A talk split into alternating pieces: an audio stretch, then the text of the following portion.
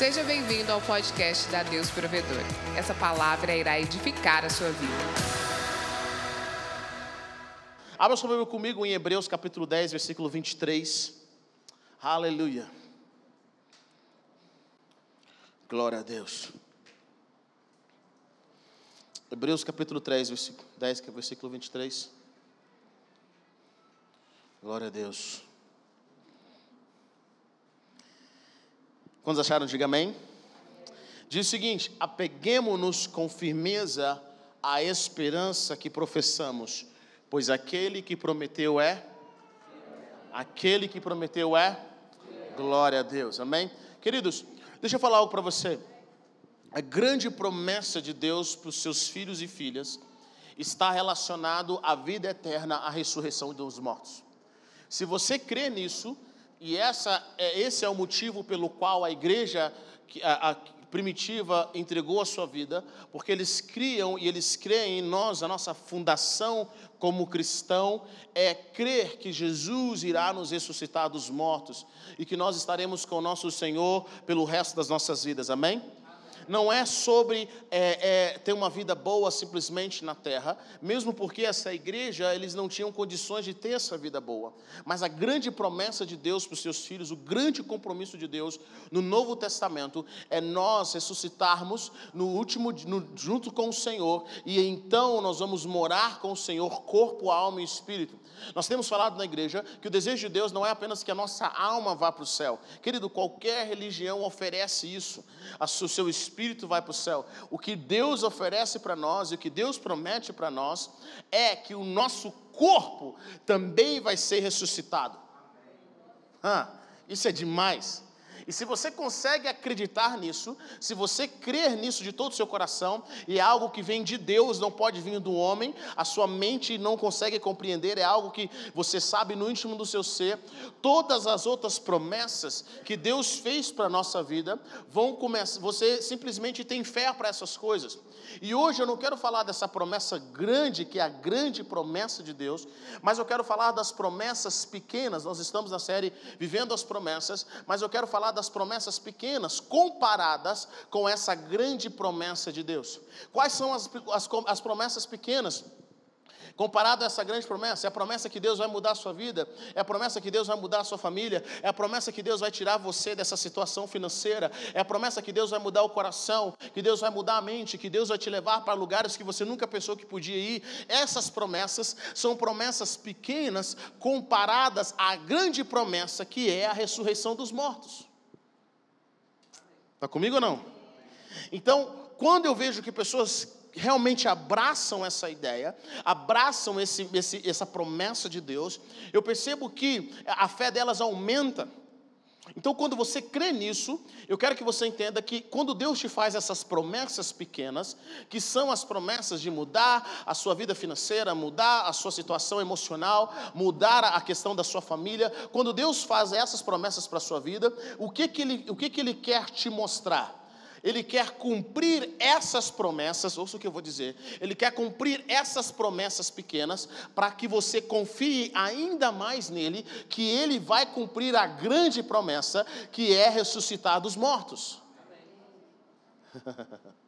Algumas pessoas pensam que ser cristão, né, olha, eu estou na igreja, eu preciso de uma religião para simplesmente ter uma vida melhor, ter uma vida mais saudável, né, poder ir na igreja. E eu percebo o seguinte: Existe a diferença de você colocar Jesus no centro do seu coração e a partir disso Jesus ele direcionar como pedra fundamental todo o seu ser, e existe a diferença de você colocar Jesus como um acessório.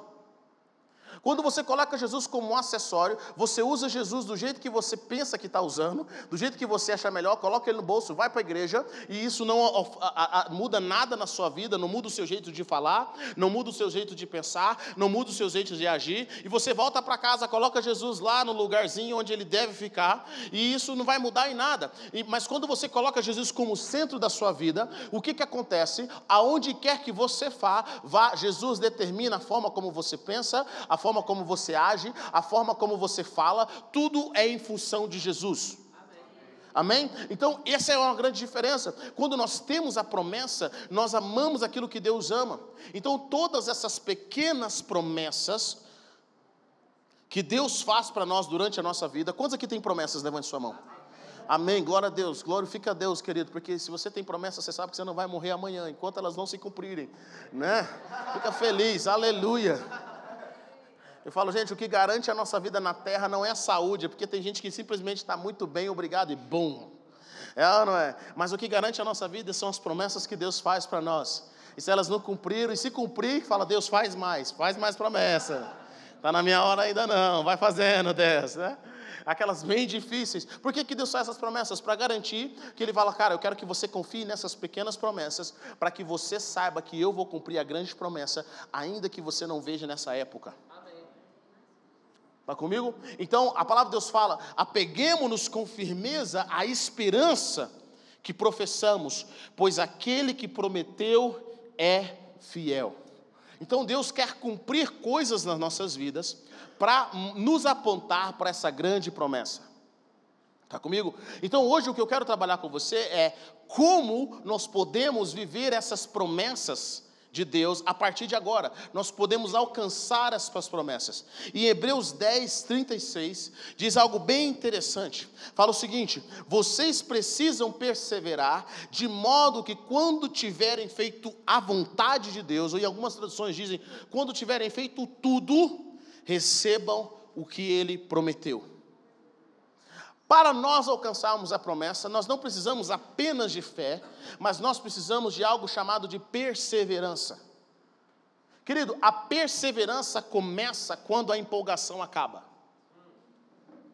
Sabe quando você está perseverando? Quando você não quer fazer o que você está fazendo. Porque a empolgação começa, mas é a perseverança que realmente termina as coisas. É a perseverança que te conduz à maturidade. E eu percebi que muitas pessoas, elas são muito boas para começar, mas não têm perseverança para terminar. Você conhece alguém assim? Não precisa olhar para o lado. Eu gosto de pessoas sinceras, é ou não é? A perseverança é quando você não quer fazer mais. Quando é que você cresce? Quando você não quer fazer, mas você vai fazer, porque você é perseverante, você está de olho, no, você está de olho na recompensa. Muitas pessoas começam muito bem empolgadas, vamos fazer, uh, glória a Deus. Mas a perseverança é que vai te levar lá. Está comigo ou não? E eu vou voltar um pouco na perseverança, mas eu percebi que a perseverança, ela vem de uma força do nosso interior. Muitas pessoas não conseguem ser perseverantes porque, no fundo, o íntimo delas está fragilizado.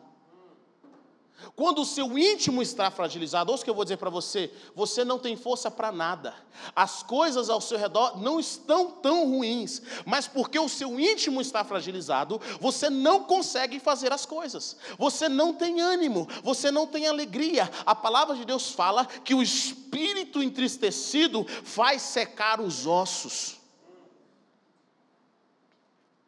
Às vezes você conversa com pessoas que parecem estar tão bens, são tão fortes diante da vida, mas elas têm um íntimo muito fragilizado.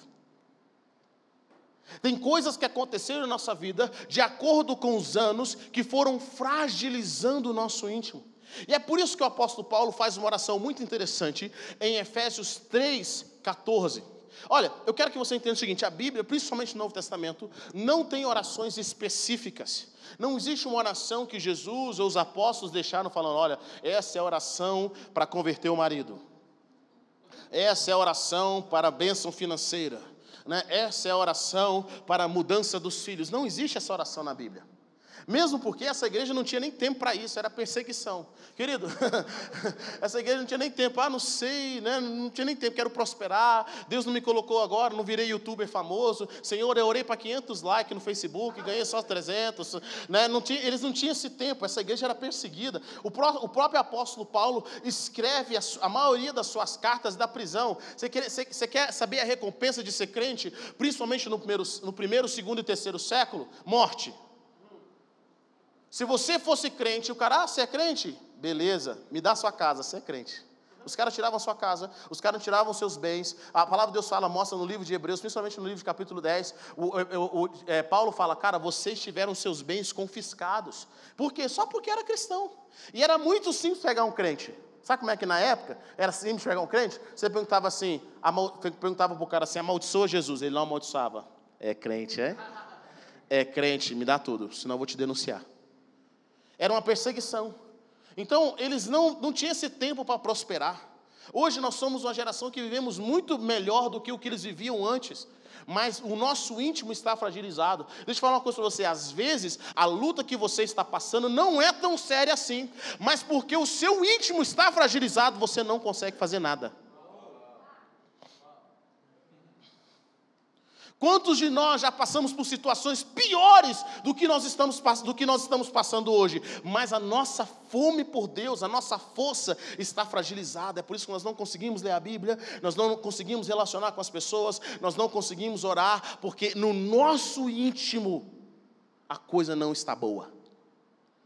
E é importantíssimo você começar com as pessoas e perceber que elas estão enfraquecidos no íntimo. Aí a pessoa enfraquecida no íntimo, ela quer buscar uma melhor igreja, ela quer buscar um melhor, um melhor é, é, mentor, um melhor discipulador, ela quer buscar um melhor pastor, ela quer buscar uma melhor família, ela quer buscar um, um curso melhor para aprender mais de Deus, mas o problema não são esses. O problema é que no nosso íntimo não está bem.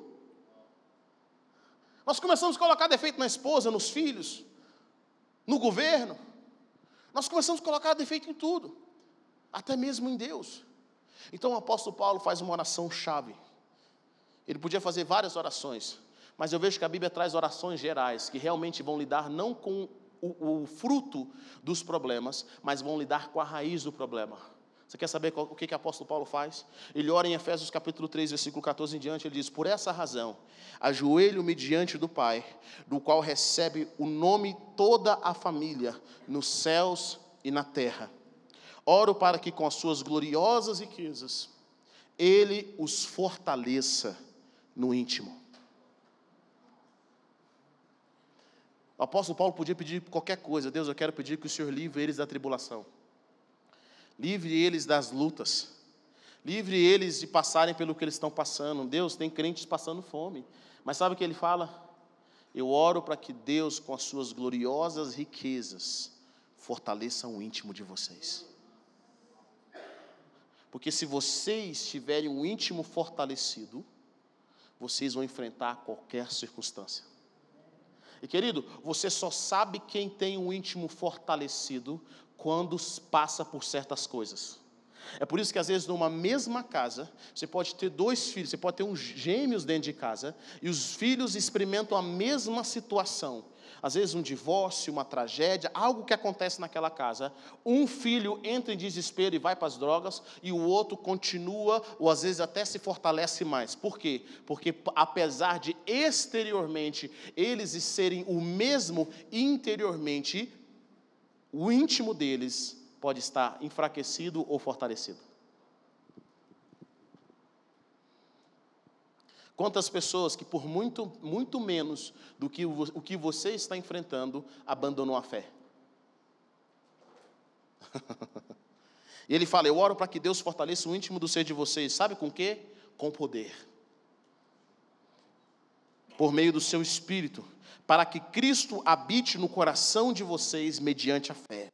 E oro para que, estando arraigados e alicerçados em amor, vocês possam, juntamente com todos os santos, compreender a largura, o comprimento, a altura, a profundidade e conhecer o amor de Cristo, que excede todo conhecimento, para que vocês sejam cheios de toda a plenitude de Deus. Quando Deus fortalece você com o poder, o íntimo do seu ser, você tem forças para perseverar. Você tem força, sabe, querido, para entender mais de Deus. Você tem força para crescer no Senhor. E querido, eu vou dizer algo para você: a perseverança é a última chave antes da promessa se cumprir. Ninguém, de fato, ouça o que eu vou dizer para você: ninguém vai receber a promessa de fato sem ter que utilizar de perseverança. Algumas pessoas pensam assim, ah, mas se eu mudar de casa, se eu mudar de igreja, se eu mudar de, de esposa, se eu mudar de família, se eu mudar de, de, cabelo, a minha vida vai ser melhor. Querido, deixa eu falar uma coisa para você: você vai ter que começar tudo de novo. Você tem que aprender a passar pela perseverança. Você tem que aprender a passar por ela. É aquele sentimento mesmo, eu não quero ir, não gosto. Sabe, me lembra isso um pouco a história de um, de, um cara que, que ele, ele tinha o culto de manhã lá nos Estados Unidos, e ele acordou, e ele, a mãe dele foi lá chamar ele, falou assim para ele assim, meu filho, vamos para a igreja. Ele falou, mãe, eu não quero ir para a igreja. Ele, meu filho, vamos para a igreja. Ele, mãe, eu não quero ir para a igreja. Eu não gosto do pessoal da igreja. Eles não gostam de mim. Ela falou, meu filho, você tem que ir para a igreja. Mãe, eu não quero. Eu não aguento mais ir para essa igreja.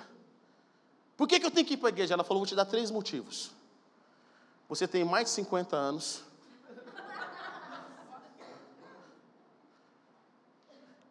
Na realidade, ela falou, vou te dar dois. Você tem mais de 50 anos e você é o pastor da igreja.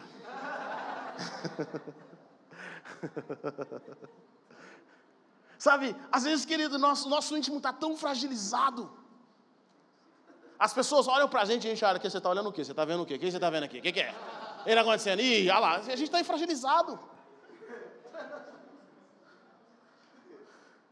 O telefone toca, você já acha que é uma má notícia. Se ligarem de São Paulo, você já desespera.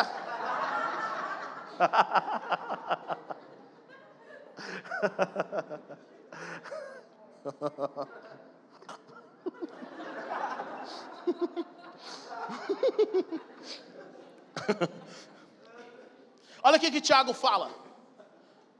O versículo que eu quis amarrar na Bíblia. Tiago fala: Meus irmãos, considerem motivo de grande alegria o fato de passarem por diversas provações. Minha vontade é estar tá amarrado, Tiago. Sai dele. E ele fala o seguinte: Pois vocês sabem que a prova da sua fé produz perseverança. E a perseverança deve ter ação completa, a fim de que vocês sejam maduros e íntegros, sem lhes faltar coisa alguma. Querido, é só a tribulação que vai produzir perseverança, e só a perseverança vai produzir maturidade. Sem perseverança não tem maturidade.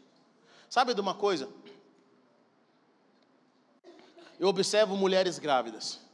Cara, a gravidez é muito é uma alegria quando começa. Todo mundo está feliz, né? Principalmente se a mulher não estiver passando mal. Todo mundo aquela barriguinha crescendo, todo mundo quer pegar, é beijinho bonitinho, mas meu irmão, quando vai chegando perto, a mãe já não consegue dormir bem. Aquilo está incomodando. Aquela mãe, ela pensa assim, cara, eu não quero mais essa criança na minha barriga. E, cara, e na hora de, do parto, então, você pensa, cara, eu vou desistir.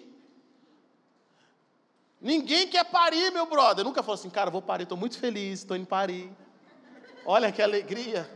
Cara, você só pare porque, cara, se você ficar com aquele ser dentro de você, você vai morrer, mas, cara, ninguém quer.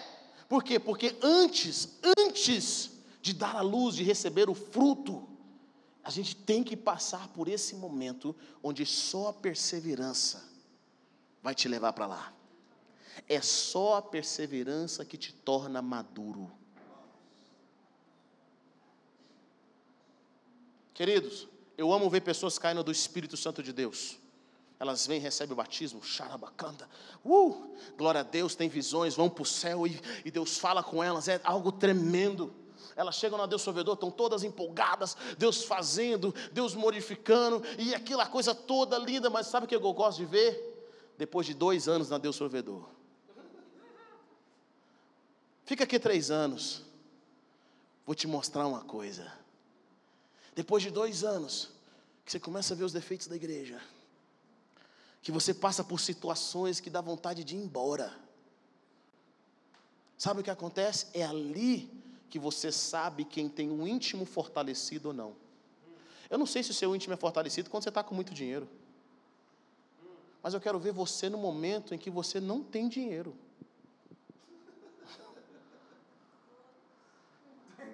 Falar que ama a sua esposa quando está tudo muito bem, você olha, pastor, nunca pensei em divorciar.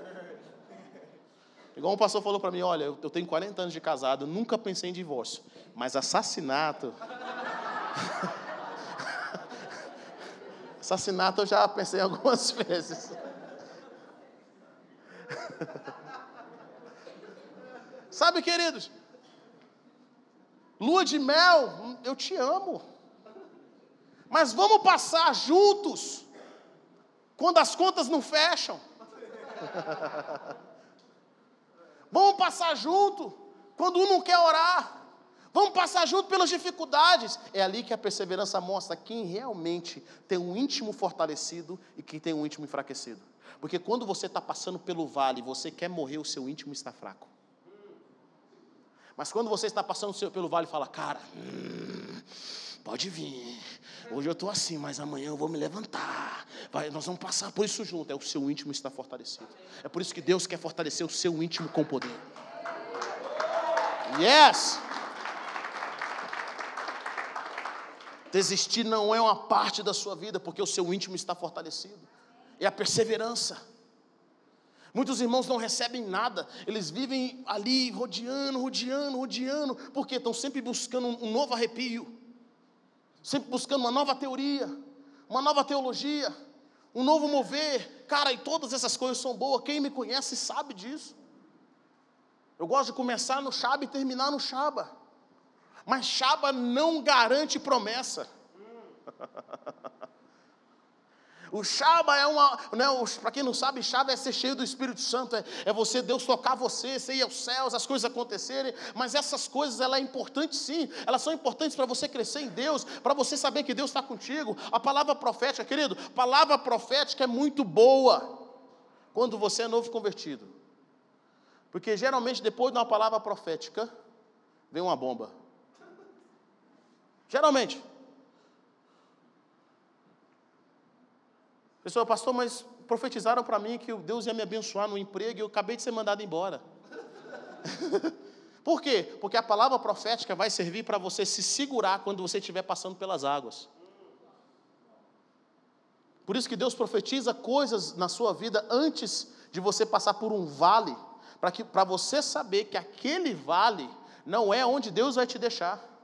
E às vezes você pensa que vai ser no seu serviço, vai ser no seu emprego, vai ser no seu que lá mais. Queridos, quantos aqui receberam palavras proféticas que Deus ia te abençoar e você passou por uma coisa que você nunca imaginou que ia passar? Levante sua mão aqui. Várias pessoas. Glória a Deus por isso. Porque as provações possuem perseverança. E a perseverança produz maturidade. Você quer amadurecer um casamento? Tribulação nele. Você quer amadurecer relacionamentos? Tribulação.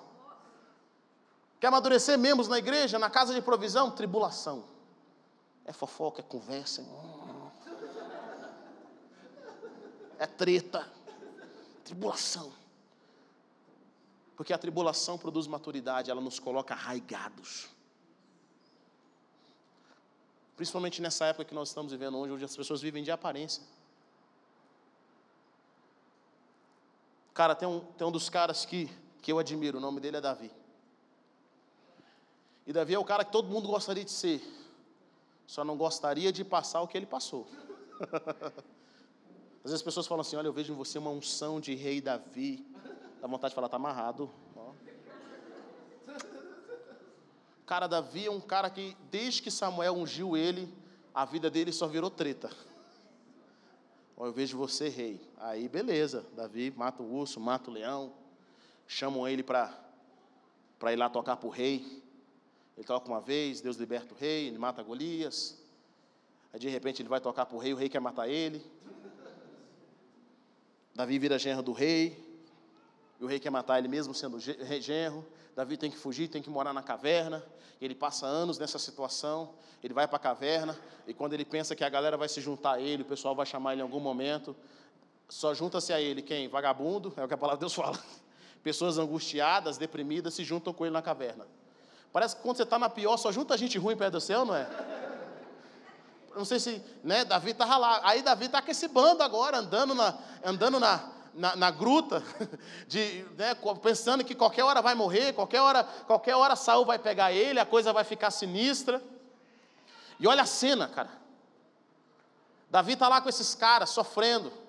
Davi tem que tirar a mãe dele e o pai de Israel, por, com medo do, do rei Saul, simplesmente mandar matá-los. E a vida já não estava muito boa para Davi. Davi agora ele tinha que sustentar os seus homens, ele fez desses 300. Olha que interessante. Ele fez esses caras que eram deprimidos, vagabundos, que ninguém queria, ele fez esses caras os guerreiros mais fortes em Israel. Porque às vezes, querido, não é o que está ao nosso redor, mas é o que está dentro de nós. Às vezes você está preocupado com as pessoas que estão ao seu redor, mas a forma como você lida, aquilo que está dentro de você, vai determinar o que vai impactar a vida, a vida das pessoas perto de você. Davi está passando por esse momento, ele está passando por esse momento muito difícil. Para terminar, a prova de Davi. Davi vai lutar contra um povo, deixa as mulheres e os filhos dele e dos seus homens no acampamento. Quando ele volta, cara, levaram todo mundo. Passaram a carruagem, passaram os caras de Amalequita lá, levaram as mulheres, levou a mulher de Davi, levou os filhos, levou a mulher dos homens dele. Davi passa uma das piores situações na vida dele. E sabe o que acontece com esses homens que eram amigos de Davi, que estavam com Davi por muito tempo? Sabe o que, que eles começam a fazer? A palavra de Deus fala que eles agora queriam matar Davi. Querido, quando você passa por uma luta, uma tribulação, quem que você quer matar primeiro? O líder.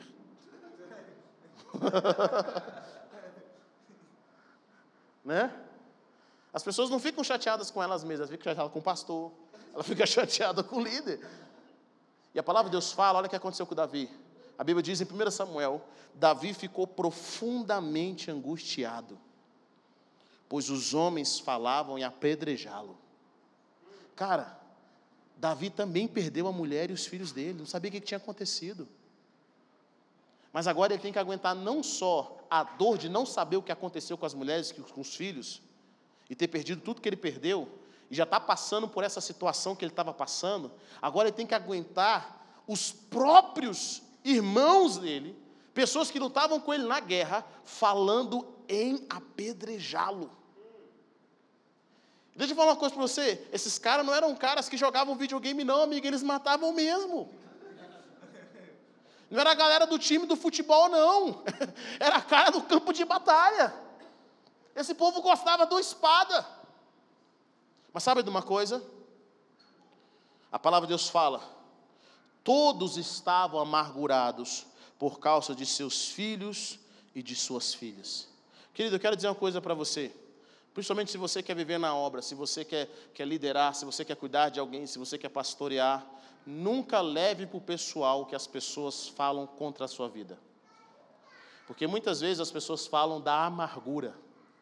Quando elas estão amarguradas, elas falam coisas contra você que elas não falariam ou fariam se elas estivessem bem. É ou não é? Às vezes você leva para o pessoal, a pessoa está amargurada, ela está amargurada. Pessoas que te amam, elas estão amarguradas. Quando você está amargurada, amargo, você mesmo fala coisas que não devia falar. Claro que aqui nessa igreja ninguém faz isso, vocês são muito mais elevados. Mas os homens de Davi que lutavam com ele, viveram de caverna em caverna, criam na promessa de Deus para a vida dele, agora esses caras estavam amargurados por causa dos filhos e filhas. Às vezes, querido, nós temos que aprender a ler as pessoas. Elas não estão bem, o íntimo dela está enfraquecido, alguma coisa aconteceu na vida dela. Eu não estou falando de você encorajar as pessoas a serem vítimas. Eu estou falando de você ler as pessoas. Por que está falando isso? Por que está agindo dessa forma? Davi já estava angustiado, todo mundo estava amargurado. Mas aí está a grande diferença de Davi.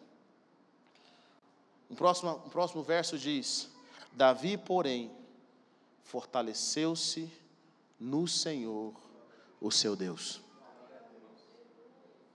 Cara, deixa eu falar uma coisa para você, crente. Passar por angústia é normal. Passar por angústia, angústia financeira, angústia emocional, angústia normal, passar por angústia, morar nela não. Passar por angústia faz parte do processo. Cara, o único cara que eu conheço que passou pela prova dando glória a Deus foi o Lázaro.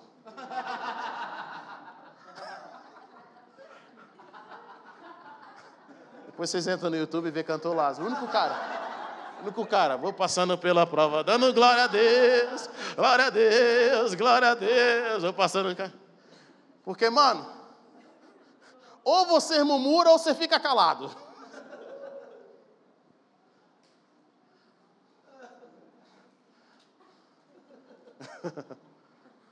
Davi passou pela angústia, mas Davi, ele sabia fortalecer o íntimo dele no Senhor. Queridos, não é apenas lá em cima que os homens de Deus se destacam, mas é lá embaixo, é no vale. O que, você faz quando você está no pó? O que, que você faz quando tudo tá, cara, tá, é de mal a pior? O que, que você faz quando você está amargurado? O que, que você faz quando você está, cara, está ruim?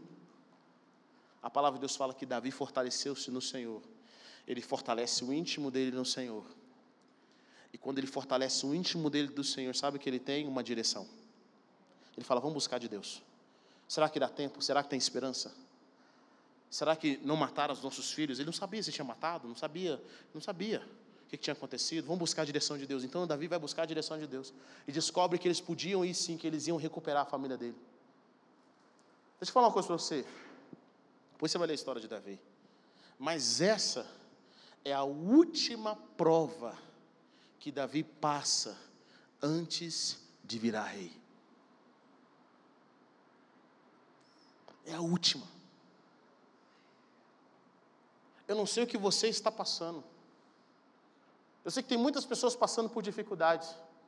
E talvez você está triste, porque enquanto você está passando dificuldade, tem alguém do seu lado vivendo o melhor momento da vida dele. Porque o que nos torna mal, às vezes, é comparar a nossa vida com os outros. Deixa eu falar uma coisa para você, querido. Não, não misture a primavera de alguém com o seu inverno. Passe pelo seu inverno. Glória a Deus por isso. Celebre a primavera de alguém. Não misture. O inverno é um tempo onde as nossas raízes são fundadas. Sabe quando é que eu sei que eu estou bem com Deus, que o meu íntimo está fortalecido? No momento de escassez. Bill Johnson diz que você sabe que a sua mente foi transformada quando você está passando pelas dificuldades que você passava antes. Às vezes você acha, querido, que o que você está vivendo é porque você perdeu o emprego. Você acha que o que você está vivendo é porque você não está conseguindo pagar as dívidas. Você acha que o que você está vivendo, o, o motivo pela sua tristeza, pela sua angústia, é pela aquela quebra de namoro. Não é. É pelo seu íntimo que está fragilizado. E você não está conseguindo perseverar. Então hoje, eu quero concluir dizendo: sem perseverança, você não vai chegar no seu alvo. Mas para ter perseverança, o seu íntimo tem que estar fortalecido. Como estão entendendo o que eu estou dizendo? Diga amém. Amém? Quero te dar três passos para você fortalecer o seu íntimo. Número um, ouça e traga à memória aquilo que gera esperança. Você tem que aprender a proteger o seu íntimo. Cara, eu, eu guardo todas as minhas palavras proféticas que eu recebo. Nós temos uma cultura aqui na Deus Provedor. Se alguém profetizar, a gente, espera, espera, espera, antes de profetizar, olha o meu celular aqui. Tem muita gente que fala isso, né? Profetizou. Falou, não falou, falou, não falou, falou sim, vai aqui. a gente guarda. Nos momentos em que eu sinto que o meu íntimo está fragilizado, são os momentos em que eu pego aquelas palavras proféticas e eu começo a ouvir e trazer à memória aquilo que traz esperança. Começa a ouvir testemunhos. Querido, desliga. Né? Esses jornais, essas notícias que só trazem tristeza. Estou passando a dificuldade no meu casamento. Para que você vai ouvir que fulano divorciou, separou? Para com isso. Estou passando dificuldade financeira. Aí você vai ouvir, fulano foi até preso. Eu lembro que meu dia meu pai chegou, meu pai estava com dengue, chegou uns visitantes lá, os conselheiros do capeta, né? Chegou lá, ô pastor, vim te visitar. O que, que foi, irmão? Acabei de vir do velório de alguém que morreu com dengue. Estou te falando sério. Eu estou te falando sério. Gente, eu vou dar uma, vou dar uma, uma dica para os brasileiros. Eu já vi que brasileiro não sabe visitar as pessoas. Como que o brasileiro vai confortar alguém que está passando por uma situação? Contando uma situação pior, já vi isso.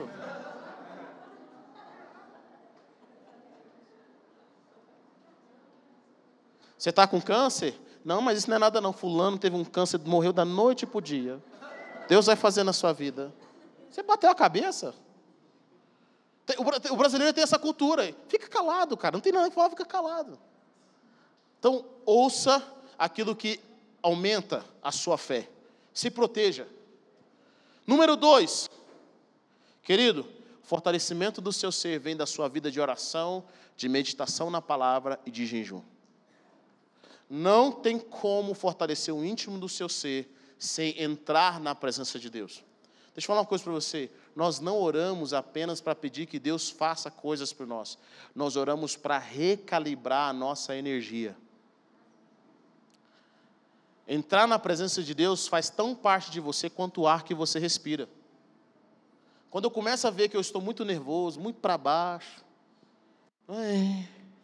não sei se Deus me ama, se vai cumprir a promessa, eu já começo a pensar assim, cara, sabe o que está faltando? Oração. Está faltando, tá faltando eu recalibrar as minhas energias. Aí alguns irmãos fazem, sabe o quê? Quem tem dinheiro vai para o shopping, ou quem tem cartão, né? Porque às vezes você não tem dinheiro, mas tem cartão, é ou não é? Outros enfiam a cara no Netflix, no filme, na novela. Deixa eu falar uma coisa para você, faz isso. Você vai voltar, o seu problema vai estar tá pior. Você vai estar tá mais ansioso ainda.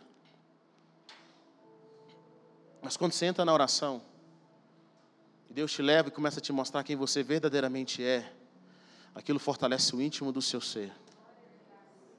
Querido, Davi não foi jogar videogame quando ele estava passando por dificuldade. Ele não foi dar uma caminhada. Ele foi se fortalecer em Deus. Ele foi botar o íntimo dele. Ele não culpou o Zé, ele não culpou o João, ele não culpou o Lucas, ele não culpou ninguém. Ele não culpou Saul. Ele podia ter culpado Saul, sabia? Ele podia falar, cara, pegaram minha mulher e meus filhos, sabe o que eu vou fazer? Eu vou atrás de Saul e vou matar ele. Agora eu vou matar esse cara. Davi foi para o Senhor.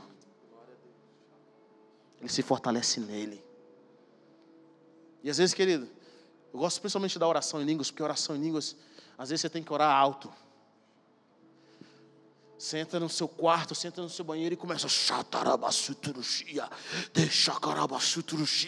e você começa a fortalecer o seu ser, você começa a fortalecer a sua vida, e se você começa a orar, você começa a orar a palavra, Deus, eu oro para que o Senhor fortaleça o meu íntimo, Pai, eu te adoro. Você começa a cantar, você começa a louvar, você começa a levantar a sua mão, querido, vai ouvir uma coisa de Deus, vai ouvir uma Betel, vai ouvir uma roupa, vai encher a sua vida de fé, começa a adorar, vai começar enchendo de Deus, Chacoreba, Deus, eu vou sair daqui com meu íntimo fortalecido, e a partir disso eu vou começar a ter uma ideia daquilo que o Senhor quer fazer.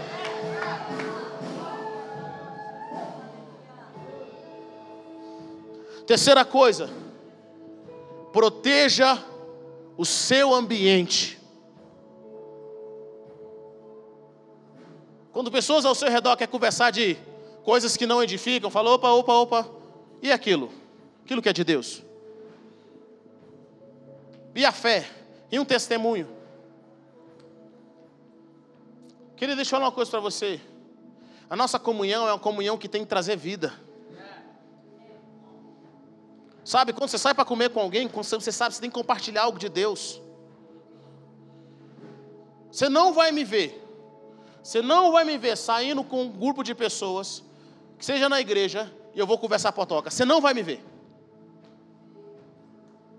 Ou eu estou aprendendo ou eu estou ensinando. Se eu não tiver nada para falar, eu vou ficar calado. Sabe por quê? Porque eu protejo a minha área. Se você quiser conversar certas coisas perto de mim, você vai ter que conversar isso daqui, ó.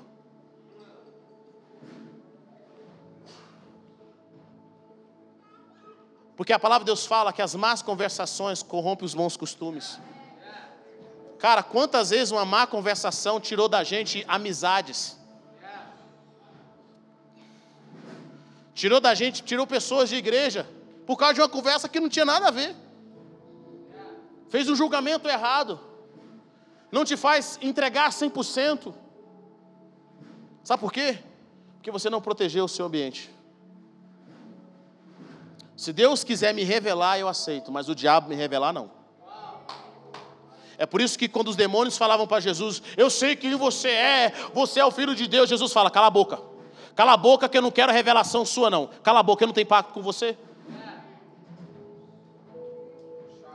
Jesus não aceitou os demônios falarem que ele era filho de Deus. Porque ele sabia que junto com os demônios vinha a morte. Se Deus quer te revelar, deixa Deus revelar.